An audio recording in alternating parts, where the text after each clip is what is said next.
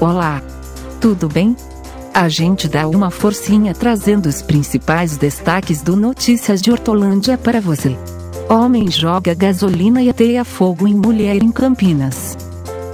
Idoso cai de altura de 4 metros enquanto trabalhava em Hortolândia. Mulher fica ferida após ser atropelada por caminhão na SP-101. Jovem fica gravemente ferido após acidente de moto na SP-101. Se você tem algum pedido, denúncia, crítica, elogio ou sugestão de pauta, pode mandar para o número 19 98190, travessão 8674 e assim que possível a nossa redação responderá a sua solicitação.